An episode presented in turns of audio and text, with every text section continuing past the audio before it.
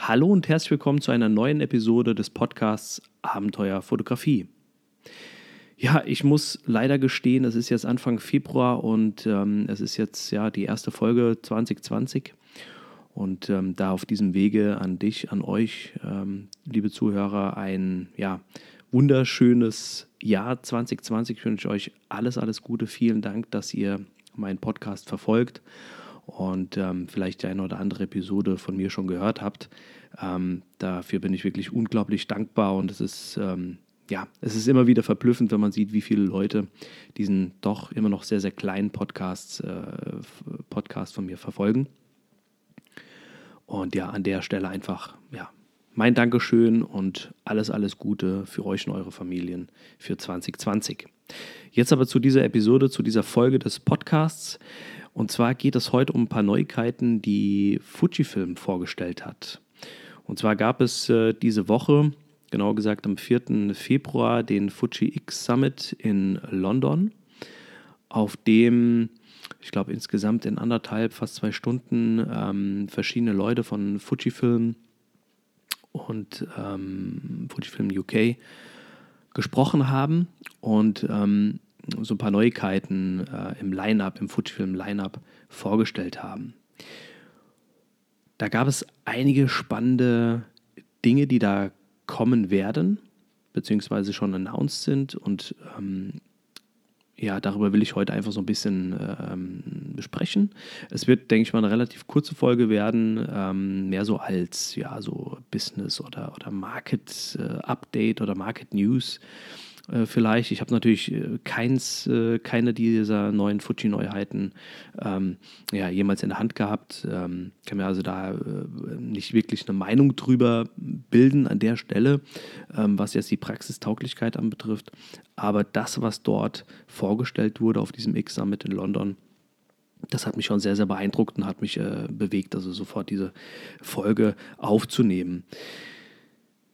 Es gab am Anfang des Summits, ähm, oder es ging am Anfang des Summits so ein bisschen um ähm, ja, die Mittelformat-Kamera von Fujifilm, was mich jetzt ähm, persönlich nicht ganz so anspricht, weil ich meine Fujifilm-Kameras ja so als immer dabei Kameras eigentlich sehe und ähm, ja, da ist eine Mittelformatkamera einfach ein bisschen ja, Overkill, möchte ich mal sagen. Wenn ich jetzt äh, mehr Landschaften fotografieren würde mit den Fujifilm-Kameras, dann äh, wäre es definitiv so, dass diese Mittelformatkameras und die neu vorgestellten Objektive etc. mich durchaus sehr angesprochen hätten. Ähm, ich habe diesen Part komplett übersprungen, also kann dazu auch gar nichts sagen, weil ich einfach ähm, diesen Summit nicht von vorne bis hinten verfolgt habe. Ich habe wirklich dann vorgespult, bis es dann um die ähm, ja, um den Kleinbild oder APS-C-Sensor äh, ging. An der Stelle auch nochmal der Hinweis, ähm, beziehungsweise ja, doch der Hinweis auf ähm, diesen Summit, den habe ich euch äh, verlinkt in den Shownotes oder in der Videobeschreibung, wenn du den Podcast bei äh, YouTube hörst findest du einen Link in der Videobeschreibung zu ähm, dem entsprechenden YouTube-Video zu diesem X-Summit in London vom 4. Februar. Ähm, diese Folge soll so ein bisschen eine Zusammenfassung auch sein, wenn du persönlich an diesen kleineren Fujifilm-Kameras interessiert bist, damit du dir diese anderthalb Stunden ähm, Summit nicht, nicht komplett reinziehen musst. Doch fangen wir einfach mal an. Ähm, ich glaube, so das letzte große, was Fujifilm ähm, angekündigt hat oder auf den Markt gebracht hatte, war ja ähm, das Objektiv, ähm, das Fujinon XC35 F2, so als ähm, ja, 50 mm Brennweite, Kleinbildäquivalent. Ähm, ja, die günstig ist, die schnell genug ist für die meisten ähm, Situationen und wahrscheinlich auch die meisten ähm, Fotografen erstmal glücklich macht als 50 mm Objektiv. Sie haben auf dem X-Summit jetzt äh, eine ganz, ganz tolle, leckere hätte ich fast gesagt, äh, eine ganz tolle weitere Linse vorgestellt. Ähm, und zwar ähm, aus der höheren, höherwertigen ähm, XF-Serie, das Fujinon XF 50 mm mit Blende 1,0. Du hast richtig gehört. Blende 1,0. Ist natürlich ein Monster von Objektiv, was da gezeigt wurde. Sie haben auf diesem X-Summit einen Prototyp äh, gezeigt. Ähm, es war schon, es war schon, es ist schon ein Klotz, es ist schon ein Brocken, aber das erwartet man, glaube ich, auch bei so einem Objektiv. Ähm, es wurde gesagt, dass das Objektiv oder andersrum angefangen. Das Objektiv ist ja ungefähr vergleichbar mit einem 70 bis 85 mm ähm, Objektiv an einem Kleinbildsensor mit einer Anfangsblende von 1,2, 1,4. Und Fujifilm hat sich, glaube ich, doch einige Gedanken gemacht äh, bei der Entwicklung dieses Objektivs. Ähm, es ist für seine, für die Leistung, die es bringt, äh, doch relativ kompakt, wenn man es eben mit so einem 85 mm Objektiv mit ähm, Anfangsblende 1,2, 1,4 vergleicht. Äh, es hat äh, Frontlinsen-Filtergewinde mit 77 mm, also durchaus noch ein akzeptabler Durchmesser und auch ein Durchmesser, ähm, wenn man jetzt von, von Canon kommt oder von Nikon, also von, von, von einer klassischen Spiegelreflexkamera, hat man eventuell sogar äh, in dieser Filtergröße und, oder in diesem Durchmesser ähm, sogar noch Filter ähm, rumfliegen, die man eben mit so einem Objektiv dann auch einsetzen könnte. Man hat die ähm, Frontlinsengruppe hat man ähm, fix eingebaut in das Objektiv und nur die hintere Gruppe, also die ähm, Linsengruppe, die sehr, sehr nah am Sensor ist und entsprechend auch ja, kleinere Linsen hat, nur diese hintere Gruppe ist ähm, beweglich ähm, und sorgt eben für die Scharfstellung des Fotos beim Fotografieren. Und ähm, das hat eben zur Folge, dass die Autofokusgeschwindigkeit im Vergleich zu Standard 85 mm mit f 1,2, 1,4 extrem schnell sein soll. Also man hat dort auf dem X-Summit einen Prototyp gezeigt, der wohl ähm, ja, äh, eben nur den Kontrast-Autofokus ähm, unterstützt. Und ähm, was dort gezeigt wurde, ähm, war schon beeindruckend. Also die, die Autofokusgeschwindigkeit selbst mit dem Kontrast-Autofokus ähm, war schon sehr, sehr gut. Das ist übrigens nicht das finale Autofokussystem, was unterstützt wird, sondern eben nur von diesem Prototypen. Also der hat einfach nur diesen Kontrast-Autofokus äh, in der jetzigen Phase unterstützt. Später soll eben dann das ähm, ja, ganz normale Autofokussystem äh, an der äh, Fuji X-T3 zum Beispiel unterstützt werden. Und dann ist, oder kann man erwarten, dass der Autofokus nochmal schneller ist unter realen Praxisbedingungen.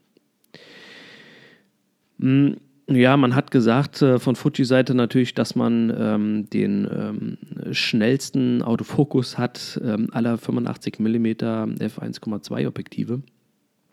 Und das ähm, Bouquet äh, soll extrem cremig sein.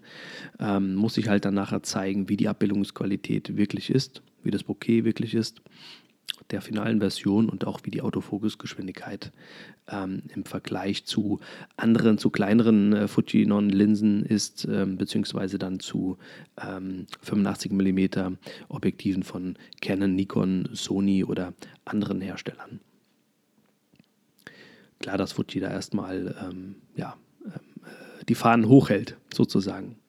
Aber die Linse ist schon ziemlich, ähm, ziemlich beeindruckend gewesen für mich. Ich werde sie mir nicht kaufen, nein, ähm, ich brauche ähm, so eine Linse nicht. Aber für alle Porträtfotografen ist das durchaus eine extrem interessante äh, Brennweite, ähm, beziehungsweise auch ähm, ja, Blendenöffnung, Anfangsblendenöffnung, mit der man doch sehr, sehr gut, was das Bouquet anbelangt, äh, arbeiten kann können wird. Und so wie ich Fuji kenne und so wie ich also andere XF-Linsen kenne, wird die Qualität überragend sein. Wirklich überragend. Also das kann man, glaube ich, schon erwarten. Das ist ähm, dann die 35. Linse, die es von Fuji im Original gibt für, den, ähm, für das X-Bayonet, für den X-Mount. Und man hat äh, gleichzeitig angekündigt, dass ähm, bis Ende des Jahres, bis Ende 2020 noch drei weitere Linsen folgen werden. Also da dürfen wir wirklich als Fuji ähm, Nutzer, Fuji-Konsumenten wirklich sehr, sehr gespannt sein. Da wird es dieses Jahr doch noch einiges geben. Ja, neben diesem Leckerbissen von Objektiv hat Fujifilm dann eine neue X100-Kamera vorgestellt, und zwar die X100V oder 5, kann man vielleicht sagen. Also es ist ja die fünfte Generation der X100-Serie. Und ähm, äh, war schon ganz interessant, nochmal zu sehen, wie so die Evolution war der X100-Kameras, ähm, bezogen auf die Auflösung, bezogen auf die Autofokusgeschwindigkeit, ähm, bezogen auf das Display, den Sucher und so weiter. Und mit dieser neu vorgestellten X100V lässt das Fujifilm doch so ziemlich krachen. Ähm, man hat so ziemlich alles überarbeitet an dieser Kamera, bis auf, ja, oder selbst auch das Design, aber das Design ist im Grunde genommen noch ähm, ja, sehr gut vergleichbar mit äh, auch der allerersten X100-Kamera. Also da wird man sich nicht umgewöhnen müssen, man wird ähm, ja die gleiche optisch sehr ansprechende Kamera ähm, sehen oder hat sie gesehen bei dieser, bei dieser Vorstellung. Ist alles ein bisschen kantiger geworden, das Gehäusematerial ist ein bisschen anders geworden und auch ansonsten hat eben Fujifilm, was so ähm, das, das Innenleben betrifft, ähm, fast alles erneuert. Also sie haben vom neuen Sensor gesprochen, sie haben vom neuen äh, Prozessor gesprochen, sie haben das äh, Gehäuse, wie gesagt, komplett äh, neu entwickelt. Ähm, sie haben einen, ähm, einen äh, Klapp, ein Klappdisplay ja, das ist die erste X100-Kamera mit einem Klappdisplay, was man eben nach oben, nach unten neigen kann. Leider nicht zur Seite und nach vorne, aber nach oben, nach unten. Sie haben die Video-Funktion ähm, nochmal verbessert und ähm, ja, ist aber, glaube ich, bei so einer Kamera eher, eher sekundär für die meisten. Ähm, aber dieses äh, Klappdisplay ist natürlich sehr, sehr interessant für ähm, ja, alle Streetfotografen, Hochzeitsfotografen und auch generell im Privatbereich ähm, definitiv sehr, sehr interessant für bodennahe ähm, Aufnahmen bzw. Perspektiven von, von unten nach oben. Ähm, das Objektiv haben sie komplett neu entwickelt. Ähm, es soll, wenn man so die ersten Review-Videos sich anschaut bei YouTube, soll es gerade im Nahbereich massiv verbessert sein, was die Schärfe anbetrifft und den äh, Mikrokontrast. Auch die, ähm, ja, die Randschärfe und die Abbildungsleistung, äh, Abbildungsleistung in den Bildrändern soll verbessert worden sein. Ja, das äh, macht die X100F äh, natürlich schon zu einer sehr, sehr kompletten, kleinen Kompaktkamera, möchte ich fast sagen. Äh, ist natürlich keine Kompaktkamera und sie war natürlich schon lange komplett, aber durch diese Verbesserungen mit dem Display und auch äh, gerade die Verbesserungen am Objektiv denke ich, äh, sind jetzt auch sehr, sehr, sehr, sehr anspruchsvolle Fotografen ähm, oder können sehr, sehr anspruchsvolle Grafen endlich zufrieden sein. Und äh, zumindest mal, wenn man sich äh, gerne mit einer 35 mm äh, Kleinbild, äh, Kleinbild-äquivalenten Brennweite so rumtreibt, fotografisch, dann ähm, ist es doch eine, eine sehr, sehr interessante Kamera geworden ja, oder noch interessanter, als sie eh schon war. Also ich gucke da mit Spannung drauf. Ähm, ich hatte ja die X100 in der Originalversion mir vor ein paar Jahren dann gebraucht gekauft, habe sie aber ähm, vor längerer Zeit schon wieder verkauft, weil mir eben der, ja, mir hat, mir hat einfach vieles nicht gefallen. Autofokus war sehr langsam und ähm, die äh, ja, Auslöseverzögerung war oder erschien mir auch zu langsam für meine Art der Fotografie mit Familie und kleinen Kindern und so weiter. Andere kommen damit zurecht, ich bin damit nie zurechtgekommen, zumindest mal nicht was, äh, oder bei Verwendung des elektronischen Suchers. Also ich gucke da mit Spannung drauf und es ist auch, glaube ich, so die erste X100, die ich mir jetzt wieder kaufen würde. Ja, ich hatte lange auf die X100F geschielt.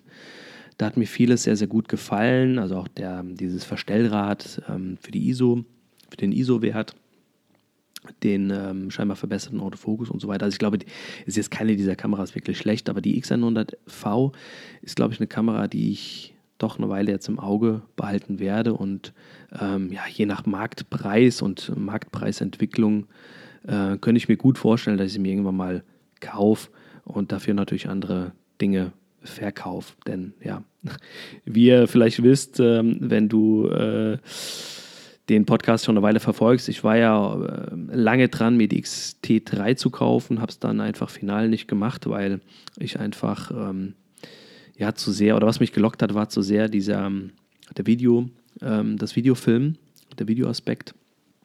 Und das war eben lange äh, dann doch kein Thema bei mir. Es ist jetzt zum Thema geworden. Ich habe da so ein äh, kleines Nebenprojekt gerade im, im Bereich Video äh, oder wo ich Videos drehe und ähm, einen kleinen YouTube-Kanal am Aufbauen bin, hat nichts mit der Fotografie zu tun.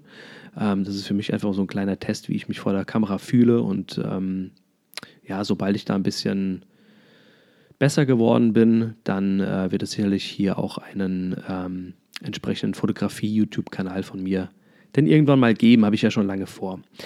Aber für den Zweck habe ich eben eine Canon 250D und äh, bin mit ihr wirklich sehr, sehr zufrieden, was jetzt die Videofunktionalität anbetrifft. Klar, sie kann jetzt kein, äh, keine Slow-Mo-Aufnahmen etc., aber äh, ja, das habe ich bisher noch nicht äh, gebraucht, habe ich bisher noch nicht vermisst und aus dem Grund habe ich einfach die XT3 noch nicht gekauft. Werde sie aber nach wie vor auch ähm, im Auge behalten. Aber bezogen auf die X100 Serie. Die X100V ist, wie gesagt, definitiv eine Kamera, die ich im Auge behalten werde und ja, wo ich einfach jetzt mir die Marktpreisentwicklung mal anschaue. Und wenn es dann eine Möglichkeit gibt und die Kamera wirklich das hält, was sie verspricht oder was versprochen wurde, dann ist das, glaube ich, eine Kamera, die ich mir ähm, oder wo ich es mir vorstellen kann, sie mir zu kaufen und dann auch eine ganze Weile zu behalten, denn ja, Sie sieht schon aus wie eine sehr, sehr vielseitig einsetzbare immer dabei Kamera und ähm, könnte mir gut vorstellen, dass es so meine digitale Leica in Anführungszeichen gibt. Denn auch mit der digitalen Leica habe ich natürlich schon lange ähm, oder liebäugle ich schon lange, aber ja, diese die Einstiegshürde, sprich der Preis ist mir einfach momentan äh, noch zu hoch für oder auch für die gebrauchten Modelle. Aber es soll ja heute um äh, Fujifilm gehen und äh, wie gesagt, ähm, jetzt ist es doch schon etwas länger geworden, diese ähm, Podcast-Folge als geplant. Ich wollte dir einfach eine ganz kurze Zusammenfassung geben ähm, im, äh, über den ähm, oder über die Themen des X-Summit, den es am 4. Februar in London gab und der bei YouTube eben ausgestrahlt wurde. Wenn du den kompletten Summit anschauen willst, wie gesagt, du findest einen Link unten in der Videobeschreibung bzw. in den Shownotes. Notes dann kannst du dir den äh, kompletten Summit reinziehen. Ähm, ich wollte einfach die wichtigsten Themen bezogen auf die kleineren Fuji X-Kameras mit dem APS-C-Sensor heute in dieser Folge kurz zusammenfassen. Und ja, ich hoffe, es war hil hilfreich und interessant für dich. Wie immer freue ich mich, wenn du einen Kommentar da lässt, ähm, ein Abo für den Podcast bei YouTube oder auf einer Podcast-Plattform ähm, deiner, deiner Wahl. Ähm, ja, Kommentare, Daumen nach oben sind immer gerne gesehen. Daumen unten nach unten auch mit einer konstruktiven Kritik. Und ähm, ja, ich sage Tschüss und bis zum nächsten Mal.